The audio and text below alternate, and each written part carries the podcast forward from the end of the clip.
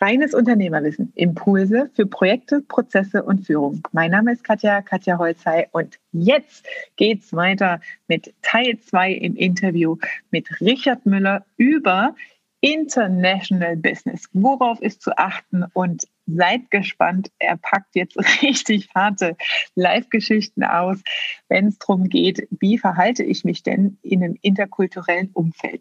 Also herzlich willkommen, Richard Müller und los geht's. Freu dich auf diese Folge Reines Unternehmerwissen.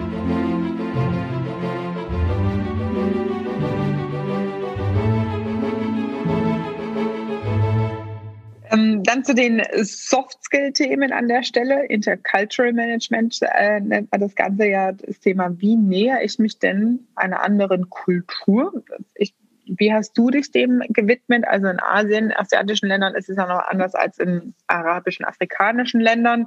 Ähm, wie hast du dich dem Thema genähert? Oder hast du vielleicht sogar eine konkrete Erfahrung an einem Fallbeispiel, dass man das, diesen interkulturellen Kontext vielleicht mal ein bisschen greifbarer machen kann? Also äh, das ist in der Tat so, dass in, in ähm, anderen Ländern andere Sitten herrschen und das ist ähm, etwas, auf das man sich dann einstellen muss. Also das heißt, äh, das Essen ist ein anderes. Ähm, es gibt ja dann auch äh, viele deutsche Pauschaltouristen, die irgendwie äh, nach Spanien Ägypten fliegen und gesagt haben, das Hotel war ganz schlecht, da gab es kein Schnitzel. Ähm, das äh, ist dann halt immer so ein bisschen schwierig. Man muss halt wissen, worauf man sich einlässt. Und ähm, ich habe den ersten Schritt angefangen, äh, ich habe leicht gestartet. Also das heißt, ich habe mir äh, die Länder erstmal angeguckt, wo man einen gewissen deckungsgleichen Kulturkreis in gewisser Weise hat. Und, du bist ähm, wirklich strategisch dann, vorgegangen an der Stelle. Ja, erstmal genau, erstmal geguckt. Und äh, das erste, was ich in Asien gemacht habe, ich glaube, das ist, äh, wird auch ist ja, glaube ich, jedes Buch oder nahezu jede Dokumentation heißt Asien für Anfänger, äh, das ist halt mhm. Singapur. Und in, in Singapur kann man halt mal ein bisschen Easy. gucken, wie, mhm. es, wie es wirkt und äh, wie das Ganze sich dann so verhält. Und ähm, es gibt verschiedene Bücher und sowas kann ich auch durchaus empfehlen, äh, sich die dann durchzulesen oder mal quer zu lesen, was so äh, Do's and Don'ts sind. Also da, da gibt es relativ viel freies Material oder entsprechende Bücher, ähm, damit mhm. man versteht, wie in anderen Ländern auch gearbeitet wird. Also ähm, sei, es, sei es darum, ähm, Chinesen beispielsweise haben eigentlich immer die Aufgabe, immer noch mal nach einem Rabatt zu fragen. Und zwar so weit, bis sie erfahren haben, von oberster, höchster Stelle, äh, das ist der beste Preis, den wir euch geben können. Dann sind die auch zufrieden, dann fragen die nicht weiter nach. Aber sie wollen es nicht unversucht lassen. Wenn man das mhm. nicht weiß und auch, auch quasi nicht in der Kommunikation dann beispielsweise schreibt, äh, wir haben mit unserem äh, Geschäftsführer gesprochen, das ist schon der beste Preis, den wir machen können. Äh, mehr ist leider nicht möglich. Wenn man das nicht schreibt, dann denken die immer noch, äh, ich, ich habe es äh, sonst unversucht gelassen. Mhm. Und das ist eine Sache, äh, das muss man halt wissen, weil ansonsten fragt man die ganze Zeit, was wollen die denn hier? Und, und warum fragen die denn immer wieder nach? Ich habe doch schon gesagt, dass es hier nicht geht. Und die sagen dann einfach, ne, derjenige Sachbearbeiter, Verkaufsmitarbeiter dergleichen ist vielleicht nicht derjenige, der die finale Entscheidung treffen kann. Wenn die aber wissen, dass die Entscheidung getroffen wurde, dann akzeptieren die das auch. Das sind so Sachen. Wenn man das nicht weiß, mhm. dann wird man im Zweifelsfalle sich da in, in einer endlosen Kommunikationsspirale befinden und äh, nicht zum Abschluss kommen können. Ähm, das sind extrem viele Sachen, so Kleinigkeiten. Ne? Ähm, absolut. Ich, was hast du, also du hast in Singapur angefangen und, und dann hast du einfach Business gemacht und dann ein Buch gelesen und dabei festgestellt und hinterfragt, aha, was läuft denn jetzt hier oder wie? wie ja, also klingt das ein bisschen platt, aber ich habe halt vorher schon überlegt, so wo haben wir bestimmte Kunden und äh, dann entsprechend mir ein paar Bücher angelegt oder zugelegt, wo entsprechend dann halt drin steht, äh, verschiedene Fallbeispiele, worauf kommt es da an, wie arbeiten die, äh, ja, weiß ich nicht, also so kulturelle Dinge halt. Und dann kriegt man das relativ gut raus und kann das gut rauslesen. Und wenn man mhm. dann ähm, sie einfach dem bewusst macht, dass verschiedene Länder unterschiedlich arbeiten, ähm, dann, dann hat man dafür automatisch eine viel bessere Sensibilität. Und ähm, dieses, dieses Sehen und, und Wahrnehmen von Dingen passiert halt auch nur, wenn man entsprechend offen ist. Also ich, ich, ich war auch in, in Südostasien unterwegs und äh, habe dort mit dem Kunden äh, dann Reise gehabt und dann sagt er, äh, wie sieht's aus, müssen wir noch irgendwie Kaffee holen, frühstücken oder so? Ich gesagt, nee, äh, wir haben ja gesagt, wir fahren um neun Uhr los, also äh, bin ich fertig. Dann sagen die, ach ja, das ist äh, verblüffend, weil äh, viele Deutsche, die kommen, äh, die sagen, sie brauchen jetzt erstmal noch einen Kaffee, wir müssen noch irgendwo hinfahren, Kaffee holen. Und als ich dann Mittagessen war, mit welchen haben sie gesagt, und was trinkst du? Und ich gesagt, ähm, Tee? Dann sagen die, wie Tee? Ich so, ja, Tee. So, äh, äh, habe ich gefragt, was trinkt ihr denn? Also, ja, auch Tee. Ich so, ja, das ist so gut. Sagt er, ja, aber wir kennen sehr viele Deutsche, die hinkommen, die Mittag äh, sich ein Bier bestellen. Ähm, und das ist halt auch gerade gerade in muslimischen oder so, so partiell muslimischen Ländern halt immer so ein bisschen schwierig. Aber ähm, wo ich mir auch denke, wie kann denn jemand bitte ins Ausland fahren? Also du würdest ja auch nicht, wenn du mit Geschäftspartnern hier in Deutschland essen gehst, dir erstmal ein mhm. Bier bestellen, also was mittags. Mhm. Aber für viele ist, die sind dann nicht, nicht in Deutschland, dann hat das irgendwie was von Urlaub. Urlaubstag, und dann da, ja. können, wir, können wir mal ein bisschen entspannen. anziehen. Genau. Und, und das, das kommt halt dann schon, also das ist genauso, weiß ich nicht. Also es gibt natürlich verschiedenes Essen. Aber das Mindeste, was man machen kann, ist einfach probieren. Also manchmal gibt es so bestimmte Fallen, das habe ich auch schon, die haben in, in Singapur in einem chinesischen Restaurant äh, äh mir dann auch mal so einen Schnaps kredenzt und äh, haben gefragt, ob ich ihn trinken würde. Ich sagte, ja. Und dann haben sie alle angeguckt, habe ich ihn getrunken. War jetzt nicht super lecker, aber hatte ein bisschen was von Jägermeister. Dann haben sie mich gefragt, ob ich wissen möchte, was es ist. habe ich gesagt, ja, okay. Dann haben sie, haben sie so einen Bottich geholt und da waren dann äh, Zweige, Gewürze und Hirschhoden drin. Und das hat dann ein Jahr irgendwie da drin gereift. Und dann haben sie gesagt, jetzt, wo du weißt, was ist, trinkst du noch einen? Habe ich gesagt, ja, aber nur, wenn ihr alle mittrinkt. Und da waren sie ein bisschen pikiert, aber äh, haben entsprechend mitgetrunken. Aber das ist so ein bisschen, wir wollen immer ein bisschen testen und gerade mm. gerade Asiaten wollen gucken, abends dann äh, auch immer mit, mit Schnäpsen, Alkohol. Ähm, da wollen die immer gucken, äh, ob die mithalten können und so. Das mhm. ist dann mhm. immer so ein bisschen bisschen äh, schwierig äh, ab und zu. Aber ähm, das, das, muss man halt dann professionell sehen. Also ähm, mhm. für diejenigen, die sonst in so halbmuslimischen Ländern, dann, also sei es Indonesien, also sind ja muslimisch, aber, aber mhm. nicht, nicht so krass. Aber ähm, naja, Malaysia, äh, Indonesien, mit einem relativ hohen muslimischen Anteil, mhm. ähm, da ist es halt uncool, wenn man dann da irgendwie äh, Bier bestellt. Bier also Im Zweifelsfalle ja. bringt es einen Geschäftspartner auch ein bisschen in, in Verlegenheit, äh, weil er es ja dann auch bestellen muss und die es nicht da haben und dergleichen. Aber wenn man zum Beispiel nach Südkorea fährt, äh, da gehört es halt zum guten Ton. Also da machen die Geschäftspartner bewusst, äh, die, die trinken so viel Alkohol, dass sie sich eigentlich jeden Abend abschießen, weil sie sagen, erst dann, wenn ich meinen Geschäftspartner erlebt habe, wie er wirklich betrunken ist, weiß ich, dass der okay ist und dass ich mit dem Geschäfte machen kann, weil wenn, weil der Betrunkene zeigt sein wahres Gesicht und entweder ja. wird er rüde, aggressiv oder böse ja, oder wird genau. lustig, nett und partnerschaftlich. Und das ist für die immer so die Aufgabe, wo die sagen, ähm, wir betrinken uns jetzt hier mal und dann gucken wir mal, wie derjenige ist. Genauso wie man zum Beispiel in Südkorea sich auch nie selber etwas einschüttet, sondern man schüttet immer den anderen ein und jemand anders in der Gemeinschaft äh, schüttet einem dann selber was ein. Das heißt also, man würde nie auf die Idee kommen, äh, sich selber eine Flasche zu nehmen und sich selber was einzuschütten. Das würden die Gastgeber als äußerst unhöflich empfinden. Aber wenn man sowas nicht weiß, mhm. ist das halt schwierig.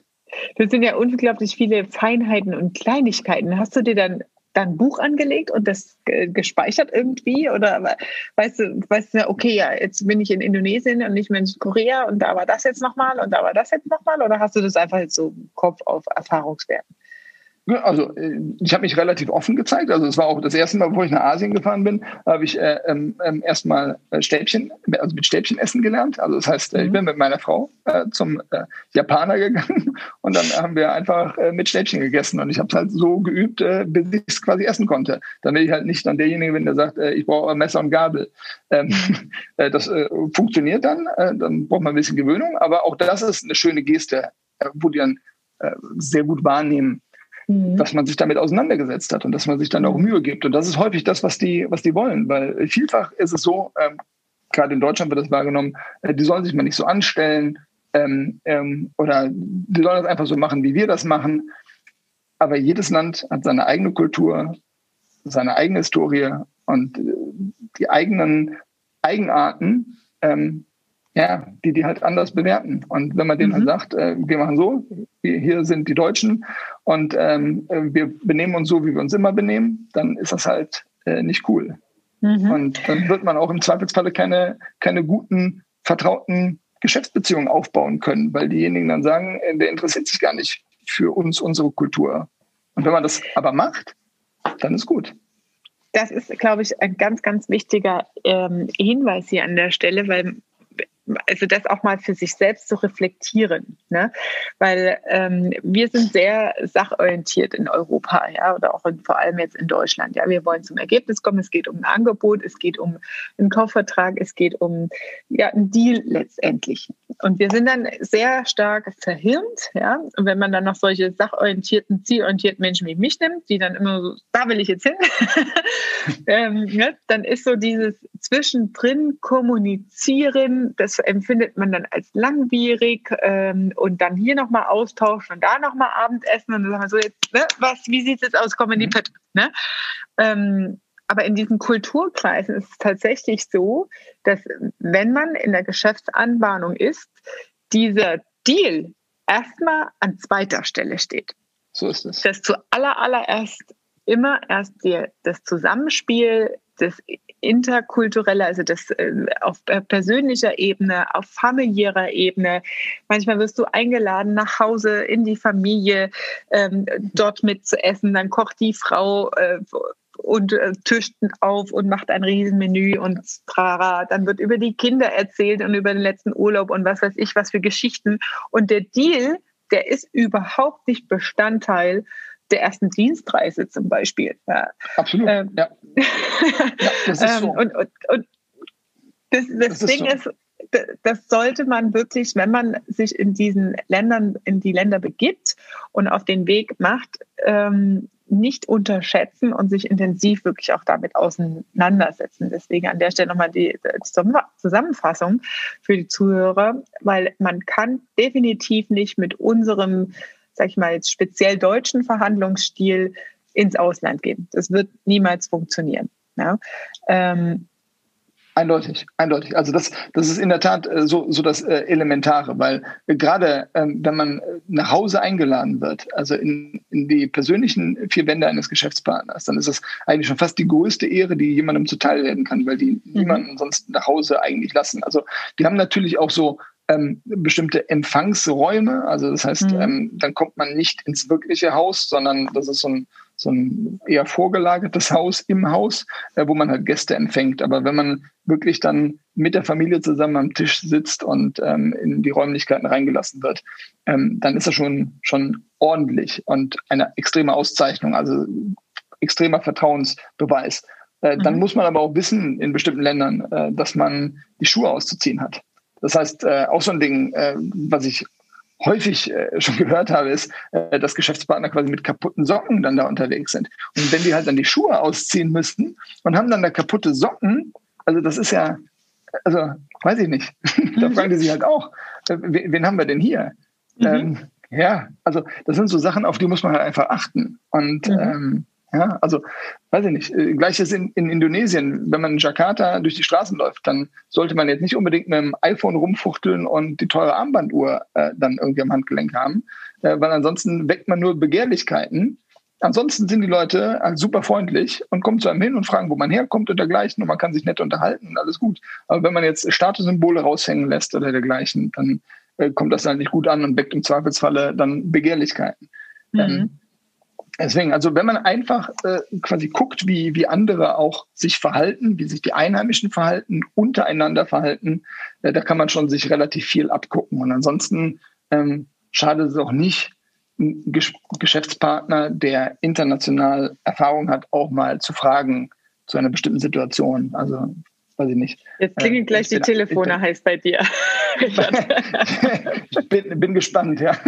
Nein, aber äh, das, das ist halt in der Tat so was, wo man halt dann schon mal fragen kann. Also worauf muss ich mir achten oder, oder ähm, bringe ich ein Gastgeschenk mit? Gehört sich das? Äh, was kann ich denn mitbringen? Und ähm, ja, also mhm. solche Wenn, Dinge kann man halt gucken. Wenn jetzt wirklich jemand sagt, hey, ich ähm, will das wagen, ich habe das schon länger bei mir auf dem Zieleboard ins Ausland zu gehen mit meinem Business ähm, und jetzt mal unabhängig von den Ländern, was ist dein Top 3 oder deine drei Schritte im Vorgehensmodell? Du hast jetzt äh, gesagt, die anderen auch zu beobachten, gucken, wie die sich verhalten, wie sich Einheimische verhalten und so weiter. Ne? Das würde heißen, ich muss erstmal dort ins Land in Urlaub fahren beobachten oder ich fahre eine Woche früher, als mein Termin ist hin und gehe beobachten. Ähm, Gibt es eine Bibel irgendwie oder ein Buch oder was, wo du sagst, das solltest du auf jeden Fall mal gelesen haben. Ich will jetzt nicht hier mit Gerd Hofstätte und Internationalisierungsstrategien um die Ecke kommen, aber ähm, mal ganz allgemein.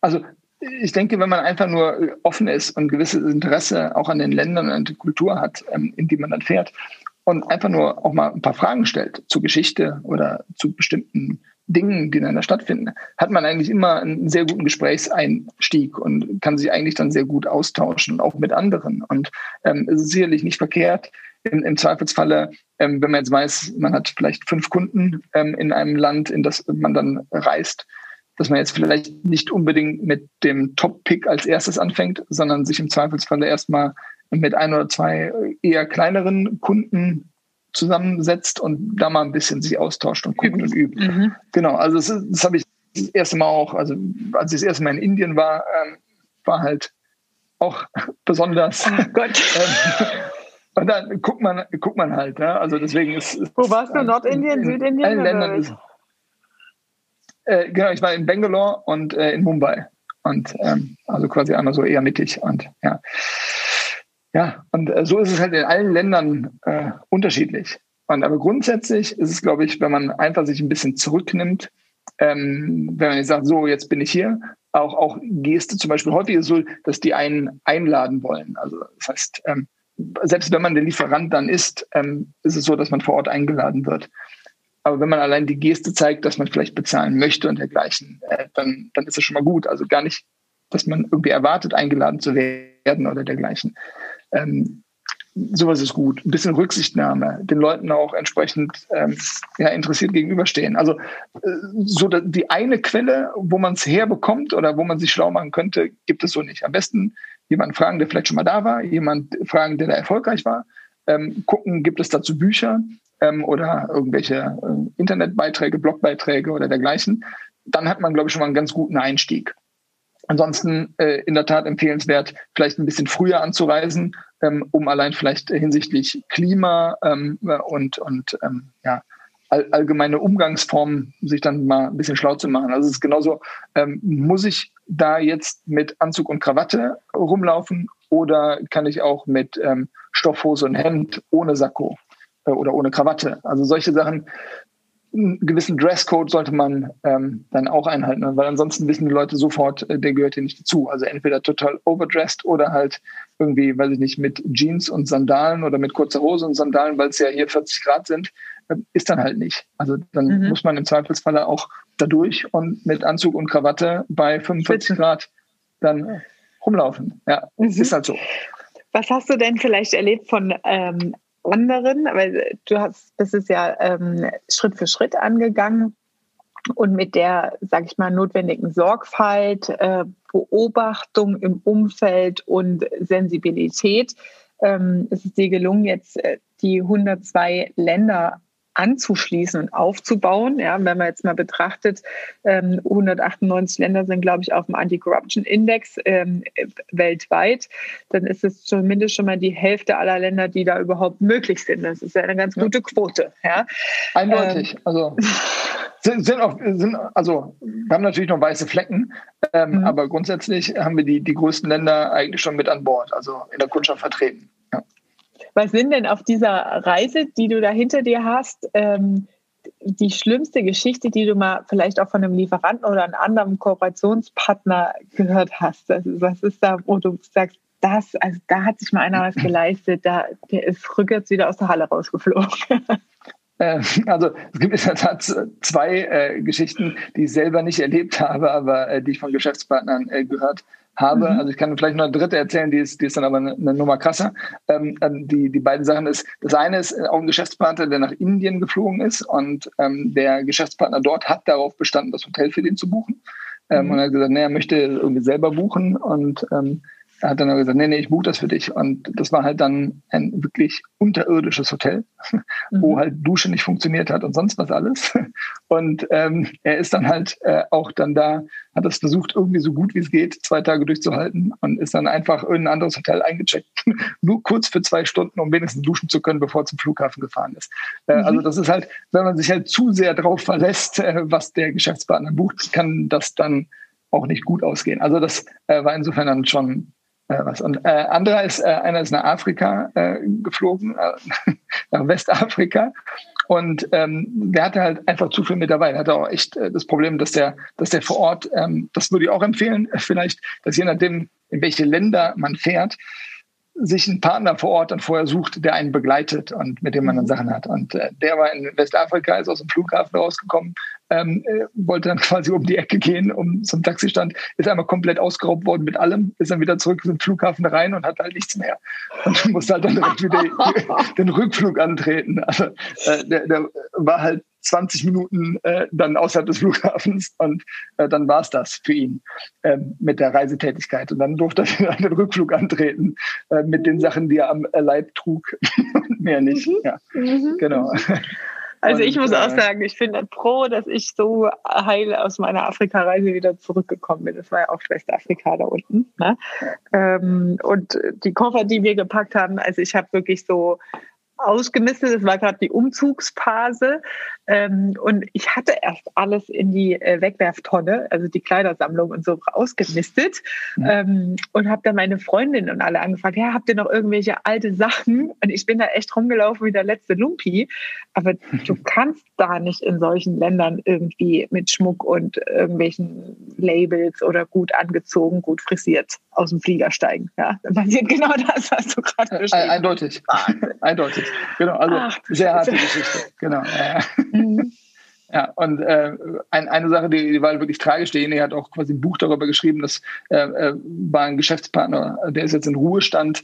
Ähm, der hat damals für Deutz gearbeitet und war in Kuwait, ähm, als quasi dann Saddam Hussein einmarschiert ist. Und der ist halt wirklich dann gefangen genommen und war halt äh, sehr lange in Ge Gefangenschaft, ist dann auch dort untergebracht worden, wo entsprechende krebserregende Stoffe dann waren, hat dann später auch äh, Krebs bekommen und dergleichen. Also äh, der hat dazu ein Buch geschrieben, ähm, äh, um, um das quasi zu verarbeiten. Aber das ist natürlich mhm. so mit Abstand das, das, Krasseste, das äh, Krasseste was ich ja. gehört habe im direkten mhm. Umfeld. Und weißt du noch, wie das, das Buch toll, heißt? Toll, toll. Ähm, müsste ich mal gucken. Also heißt auf jeden Fall Wolfgang Gerhard äh, heißt mhm. äh, der Geschäftspartner. Und ich müsste mal gerade kurz äh, gucken, weil es ist schon ein bisschen her, dass ich es äh, gelesen hatte. Ähm, und insofern, ja, war, ähm, weiß nicht, mein Weg durch die Angst mhm. von Wolfgang Gerhard. Mhm. Ja. Also, das, äh, danke, dass du das teilst, ähm, Richard, weil es ist wirklich so, es gibt ja einige, die in Deutschland unterwegs sind und nicht so die große Reisennomaden sind. Ja? Ähm, und wir betrachten die Welt halt immer aus unserer absolut subjektiven Brille. Und Reisen in solche Länder erdet unglaublich und wenn du wieder zurückkommst, ist so meine Erfahrung, du bist dann auch dankbar, dass es in Deutschland so ist, wie es ist, Steuern hin oder Eindeutig. her. Ja? ja, so ist es. ähm, und deswegen äh, danke, dass du das teilst an der Stelle, ähm, diese Geschichte jetzt auch vom Wolfgang Gerhardt, ähm, weil es gibt, es ist weltweit, international äh, denk mal an den Film Slumdog Millionär und so weiter, gibt es Gepflogenheiten und das Menschenleben hat da nicht so viel Wert. Ja, also man so unterscheidet ja da im internationalen Kontext individuelle Individualismus und Kollektivismus. Ja, das heißt, im Individualismus in europäischen Ländern bei uns ist das Leben eines einzelnen Menschen sehr viel wert. Deswegen schicken wir Flieger aus Deutschland los, um Leute aus anderen Ländern in der Corona-Phase wieder nach Hause zu holen. In kollektivistischen Kulturen, ich sage jetzt mal so Asien, Afrika, hat das Wohl der Gemeinschaft einen höheren Stellenwert als das Leben eines einzelnen Menschen. Ähm, und das ist wirklich Fakt. Das heißt, einen einzelnen Menschen zu opfern, verhungern zu lassen, umzubringen, vielleicht auch um die Familie zu ernähren. Ähm, und wenn es verhältnismäßig 50 Euro sind, die derjenige in der Hosentasche hat, ist für die, äh, für manche Länder einfach normal. Ja, und das ist wirklich super wichtig, wenn man in solchen Ländern unterwegs ist, sich mal den Index anzuschauen, sich damit auseinanderzusetzen, selbst in sich zu gehen, wie viel Toleranzgrenze habe ich denn da eigentlich, ähm, wie kann ich mich absichern, meine Reise in solche Länder auch zu machen, um Erfahrungswerte zu sammeln und dann sich da Schritt für Schritt vorzutasten. Ne? Es gibt ein ähm, Analysemodell, mit dem man das machen kann. Grundsätzlich, das kennst du wahrscheinlich auch, das ist die Pestel-Analyse. Ne? Ähm, mhm. Das sind ähm, sechs Schritte, die man prüft für solche Market-Entry-Strategien, wenn man international gehen will. Und du hast jetzt so ein paar Punkte auch schon angesprochen. Der letzte Punkt ist natürlich jetzt P, der erste P Political. Ne? Also wie ist das Politische? Wie ist die politische Stabilität? Ne? Ähm, ist es eine Diktatur oder nicht? Dann haben wir Economical ne? für wirtschaftliche Situation. Wie ist die wirtschaftliche Situation in dem Land? Äh, Social Thema interkulturelle ähm, Zusammenhänge, ist es eine kollektivistische Kultur oder eine individuelle Kultur? Ne? Wie ist das Sozialverhalten? T für Technical. Welche technischen Voraussetzungen gibt es in dem Land? Ja, technische Anbindung, ob das jetzt Internet oder sonst was ist oder Infrastruktur.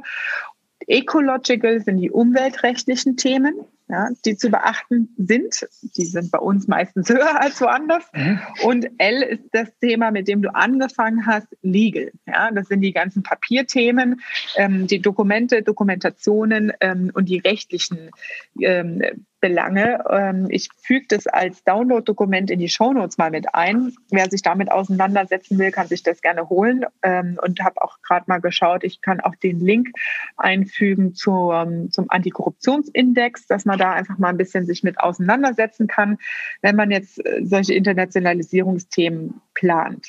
Ähm, ja, von dem das Auswärtige Amt ist auch immer ähm, für die Reise- und Sicherheitswarnung eine gute Adresse. Also äh, das ist das, was ich ja. auch jedes Mal mache, bevor ich irgendwie, also äh, bevor ich erstmals geplant hatte, irgendwo hinzufahren, habe ich mir natürlich immer erstmal vom Auswärtigen Amt die Reise- und Sicherheitswarnung angesehen, weil da steht mhm. dann auch schon ähm, bestimmte Geflogenheiten, worauf man achten sollte, welche Regionen oder Stadtbezirke man vielleicht meiden sollte.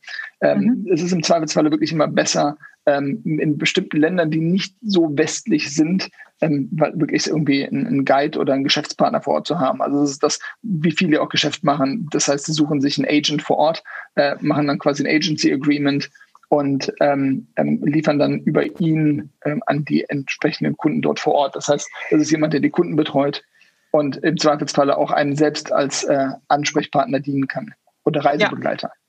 Also das ist auch nochmal ein, ein wichtiger Hinweis, diese Agents.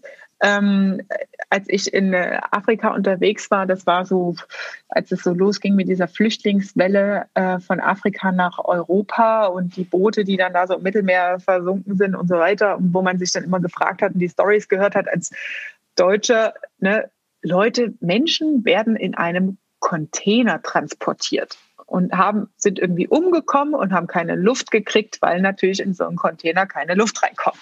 Und du denkst, mhm. sitzt in Deutschland und denkst so, wie kommt man als Mensch auf die Idee, in so ein Ding einzusteigen? Ja? Und als ich diese Reise gemacht habe, ähm, darunter, es waren siebeneinhalbtausend Kilometer ne, von Stuttgart nach äh, Guinea-Bissau äh, runter, ähm, habe ich das dann erstmals verstanden. Ja? An der Grenze, es gibt so zwischen Mauretanien, ähm, und Westsahara ein, Grenzstreifen, so ein Kilometer Niemandsland. Da gibt's wirklich, das gehört niemandem, dieses Land. Und dann musst du halt gucken, dass du von einem Grenzposten zum nächsten halt es schaffst, bevor die zumachen, da durchzukommen, lebend. Mhm. ähm, und wir haben sechs Stunden an der äh, Einreisegrenze gebraucht.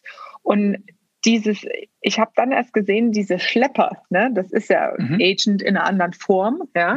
ähm, und das ist, ähm, in den Ländern ist es ja auch ein extrem hierarchisches und direktives System. Ja, das heißt, ähm, es gibt einen Untermufti, der hat gar nichts zu sagen. Und dann gibt es mhm. so zehn Levels in der Führungsebene nach oben, bis du mal einen erreichst, der irgendwie was zu sagen hat. Ja, ähm, das heißt, es sind so Sammler, die losgeschickt werden, die sammeln dann die Pässe ein, die laufen dann zu irgendwem hin und sagen, hallo, ich habe hier europäische Touristen. Und dann überlegt sich irgendeiner so, oh, was könnte man mit denen machen? Wie viele sind das denn? Ja, und dann haben die einen mhm. Teil der Gruppe festgehalten, damit die waren auch so doof und haben das erzählt, dass da noch viele deutsche Autos kommen. Ja. Die mussten dann festgehalten über Nacht und so weiter. Ähm, und äh, meine Freundin und ich, wir haben dann halt mit Französisch und Spanisch das Ganze da geregelt an der Grenze. Ähm, aber dieses System, du bist in einem riesigen Land und von einer Stadt zur anderen Stadt sind es 50 Kilometer, 150 Kilometer. Und es gibt außer Esel nichts. Es gibt keine Autos, es gibt keine Mopeds. Und dann kommt einer, der sagt, hallo, ich habe hier einen Bus. Ja, und ich bringe dich irgendwo hin, wo es besser oder anders ist. Die Leute steigen drauf. Die binden sich ja. am letzten Zipfel des Gefährts, das irgendwie rostig noch verfügbar ist, an so einem Bus fest, um irgendwo hinzukommen. Und ja. dann bezahlst du für diesen Transport und in das Vertrauen eines Menschen, der sagt, mit diesem Gefährt kommst du von A nach B. Und das sind diese Schleppergeschichten, ja, wo, wie du es jetzt so schön formuliert hast, als Agent, ja, und es ist so wichtig, sich mit diesen Themen auseinanderzusetzen oder wirklich auch meine Empfehlung, jemanden zu suchen, der sich lokal auskennt, dem du vertrauen kannst. Ähm, wir haben das damals so geregelt, dass wir gesagt haben, die Pässe werden nicht aus den Augen gelassen, haben uns aufgeteilt und äh, delegiert in die Gruppe, ja, dass auch immer ganz genau beobachtet wurde, wo wandert das hin. Weil dieses, das ist am Ende ist es ein Hütchenspiel, ne? Genau. Und du bist nichts mehr ohne Pass. Ja. Und dann so hängst du in einem ja. Land fest und ähm, kannst gar nichts mehr machen. Ja. Ähm, und das ist so super wichtig, ähm, dieser Rat von dir, sich da einen Local Agent zu suchen. Ne? Über eine offizielle Stelle. Ne, da muss man natürlich auch aufpassen. Ähm, auch Nummern, die man rausgibt oder nicht rausgibt. genau, aber, ähm, aber auch da, wenn, wenn ich mal kurz rein darf, ähm, wie man quasi im Zweifelsfall einen guten Agent findet. Ähm, ähm, es gibt die Auslandshandelskammer und die Auslandshandelskammer haben ja Auslandsvertretungen. Also ist ja die, die Industrie- und Handelskammer halt im Ausland. Mhm. Und ähm, die fertigen auch gegen Honorar entsprechende Marktanalysen ab oder Marktstudien dergleichen und die vermitteln auch entsprechend lokale Agenten, also, äh, also einen Handelsvertreter, wenn man es platt sagen möchte. Also das heißt, mhm. wenn man wirklich sagt, äh, ich kenne hier überhaupt gar keinen, aber ich bin mhm. mir sicher, meine Produkte würden in Tansania super funktionieren, aber ich habe gar keinen Kunden da, ich kenne auch niemanden da, mhm. dann im Zweifelsfalle die Auslandshandelskammer mal ansprechen ähm, die kann da sicherlich besser helfen, bevor man jetzt einfach irgendwo äh, über Google irgendjemanden sucht, weil die da eigentlich gute Kontakte haben. Und die wissen auch, es gibt bestimmte, bestimmte Vertreter ja auch, die dann vielleicht in dem Land äh, schon eine Vertretung von, ich weiß nicht, äh, irgendwelchen Herstellern haben, also Hersteller von Glühbirnen oder was weiß ich was und vertritt diese Firma dann dort und ähm, viele im Ausland sind dann auch interessiert daran, vielleicht für mehrere Hersteller und Lieferanten die Vertretung zu übernehmen. Und da hat die Auslandshandelskammer eigentlich immer einen ganz guten Überblick. Cool. Das ist nochmal ein wertvoller Tipp an der Stelle. Ja. Wie finde ich einen lokalen Agenten? Danke für den Tipp an der Stelle nochmal. Ähm, wie ja. finde ich einen guten Agenten? Jetzt hat die Internetverbindung hier irgendwie. Richard, ganz, ganz lieben Dank für deine Insights hier. Ähm, wenn man mit dir Kontakt aufnehmen will, und du hast es vorhin so schön eingeleitet, na, am besten fragt man mal jemanden, der sich da auskennt. Richard Müller, man findet dich auf LinkedIn und Xing auf den gängigen Business-Profilen. Und ähm, hier in den Show Notes packe ich einfach mal die Zusammenfassung rein mit den Links und Zellananalyse. Wer sich mit dem Thema auseinandersetzen will, kann sich das gerne runterladen. Und ganz lieben Dank für deine Insights, ähm, weil das ist eine sehr, ja, dieser Podcast ist eine schöne ähm, Thema, sich dem Business zu nähern an der Stelle, ne? statt einfach stupide ein Buch zu lesen und irgendwie sich mit solchen äh, etwas trockenen Themen auch auseinanderzusetzen, ne? Gelangensbestätigung und Verbringungsnachweis. Das, äh, ja, weiß man schon mal, was man googeln so, muss, ja, wenn genau. man das machen will. Ne? Genau. Also von dem her top, Richard, wieder eine der besten Folgen mit Sicherheit. Ähm, ich danke dir für deine Zeit an der Stelle. Ich freue mich, wenn wir uns mal wieder live wiedersehen. Ja, ich auch. Und ja, sag liebe Grüße. Danke dir, alles Gute. Schönen Feierabend. Gleichfalls. Das war deine Dosis reines Unternehmerwissen für heute. Ich freue mich, wenn du auch beim nächsten Mal wieder dabei bist. Und wenn dir die Folge gefallen hat, dann lass gerne eine 5-Sterne-Bewertung da. Liebe Grüße, deine Katja.